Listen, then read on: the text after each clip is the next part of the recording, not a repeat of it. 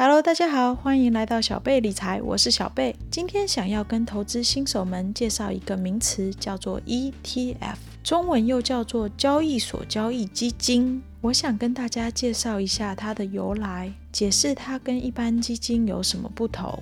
我也会将它的衍生物、跟投资的方式和需要注意的事情跟大家分享。那我们现在就开始吧。大家在选投资标的的时候，有没有发现市面上公司很多，要花很多的时间和心力才能在投资上有好的绩效？有些人可能跟我一样，很喜欢分析财经这方面的事情，所以花这些时间都很开心。但不是每个人都是这样的，那怎么办呢？这些人通常选择把他们的钱放在基金里。里面交给别人来处理。那基金是怎么来的呢？基金的历史可以追溯到十八世纪的时候，荷兰有一个叫 Abraham Kitwich 的商人，他有一个想法，就是把大家的钱都聚集起来一起投资。那时候他们投资的主要是政府的债务，做得非常成功。在十九世纪传到英国跟法国，最后又来到了美国。在二十世纪初的时候，美国就有很多各式各样的基金出现。在一九三零年代的经济大萧条之前，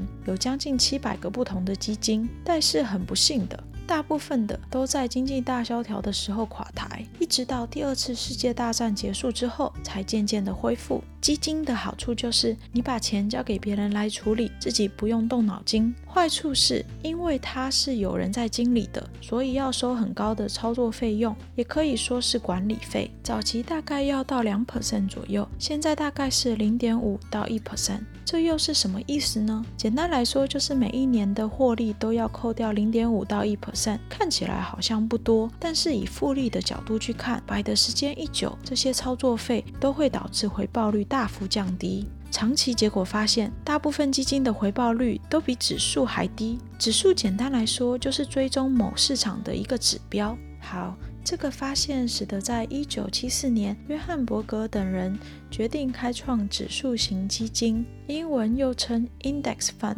这个基金用指数计算的方式，等比例的来购买美国前五百大公司的股票，因为他们是被动的持有美国前五百大公司，不需要经理人主动式管理基金，所以有比较低的管理费，且在这三四十年有不错的回报。当然，在他们之后也有。很多类似的指数型基金出现。但是这个基金在购买上并不方便，价格也是在每天大盘结束之后才知道。这使得 Nathan Most 等人在九零年代发明了 ETF（Exchange Traded Fund）。ETF 也是用被动的方式追踪着各领域的公司。跟之前讲的 Index Fund 比起来，ETF 最大的优势就是它可以像股票一样被交易。当然，它的管理费通常也是比较便宜。它很快就成了投资者的最爱。是短短。不到三十年，在美国就有超过一千五百种的 ETF 可以选择。大部分的 ETF 概念跟指数型基金很像。举例来说，投资者可能听过 SPY，它就是专门追踪在 SP 五百的那五百只股票。大家可以看见，它持有公司股票的比例跟那一个公司在 SP 五百市场的市占率是一样的。所以，当你持有 SPY 的时候，就等于拥有五百个公司的一小部分。再举个例子，QQQ 就是追踪纳斯达克里面的科技业的 ETF，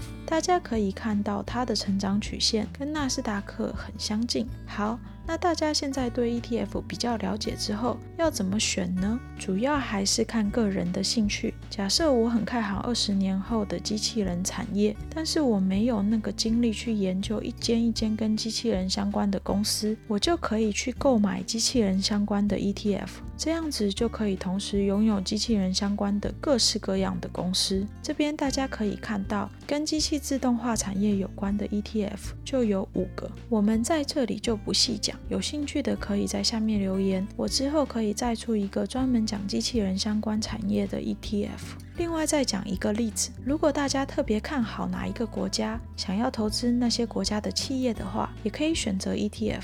假如说我很看好印度的未来，我也可以去购买印度的 ETF。大概你能想到的产业或国家，在美国都已经有上市的 ETF 在投资追踪他们了。不过在这边我要提醒大家，选择 ETF 还是要小心，因为有很多的 ETF。并不是真实的持有公司的股票，像是有杠杆成分的 ETF。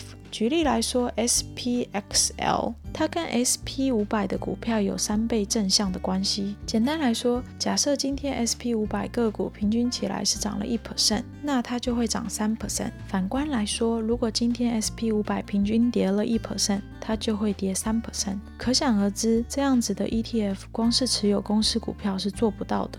所以，为了要有这样的效果，他们通常是持有各公司的期权，而期权通常会因为时间的关系而消减价值。所以，简单来讲，开杠杆的 ETF 都不适合长期投资拥有，因为它的回报率会因为时间而消减，而且它每次只要跌下来，它的本金就会缩水。这些通常是给交易员玩的。再提一个大家最近可能比较熟悉的例子来讲，USO 是原油的 ETF。它的目标是要追踪原油价钱，那它是怎么做到的呢？它是借由购买原油的期货，期货的购买单是需要成本的，所以就算原油一直涨，它也不会等比例的跟着涨。如果长期一直跌，又更悲惨。所以这些并不是给新手投资用的。在选择 ETF 的时候，还是要搞清楚他们持有的到底是公司股票、公公司债、国家债、期货还是期权，这样才不会投资错哦。看完了这些，希望。大家都可以对 ETF 有更进一步的了解，也可以选择自己想要投资的产业。不过在这里，我也要提醒大家，不管你是多么看好一个产业，还是要尽量买在合理的价钱。如果东西买得很贵的话，成长空间就会很有限。在下一篇，我希望可以为大家分享一个如何评估公司或产业价格是否合理的影片有兴趣的朋友，欢迎订阅我的频道。好啦，今天就先讲到这里啦。喜欢我影片的人，欢迎订阅、分享和按赞，开启小铃铛。我们下次再见喽！